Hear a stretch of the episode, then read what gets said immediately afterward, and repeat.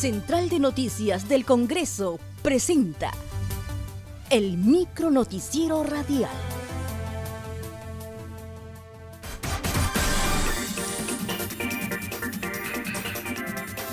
¿Cómo están? Les saluda Raquel Salazar. Hoy es 14 de enero del 2020 y estas son las principales noticias del Congreso de la República.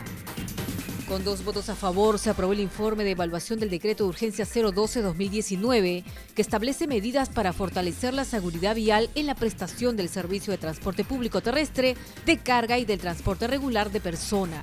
La reunión se llevó a cabo con la coordinación del congresista Clemente Flores y la asistencia de las parlamentarias Lourdes Alcorta y Lisbeth Robles. Alcorta Suero mostró su disconformidad con el informe final porque el número de accidentes en las carreteras no puede estar acorde con la exoneración del 53% al impuesto selectivo al consumo que forma parte del precio de venta del combustible diésel. En otro momento dio a conocer que el Ministerio de Economía y Finanzas advirtió que el decreto de urgencia no se ha aprobado. El decreto de urgencia sobre el impuesto selectivo al consumo, lleno de mentiras y de falacias, porque han mandado un informe al Ministerio de Economía y Finanzas y no nos han hecho alcanzar, los han traído recién ahorita.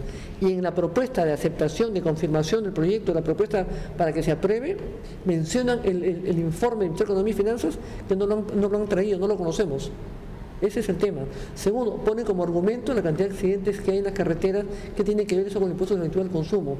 Tercero, del mismo Ministerio de Economía y Finanzas nos dijeron que no lo aprobáramos. Y el señor Clemente Flores ha hecho se apruebe y pone por mayoría. Mayoría es una correcta correcta Robles, nadie más. O sea, no es mayoría, hay que dejar las cosas claras. Hoy martes 14 de enero se debatirá la demanda competencial interpuesta por el presidente del Congreso, Pedro Olaechea.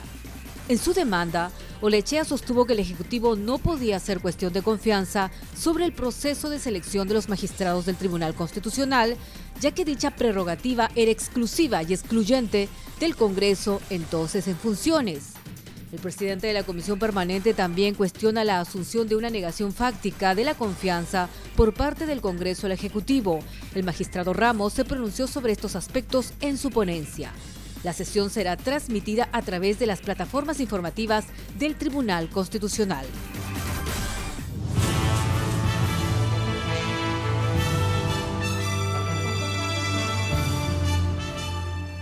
Hasta aquí, el micro noticiero radial de la Central de Noticias del Congreso. Una producción de la Oficina de Comunicaciones.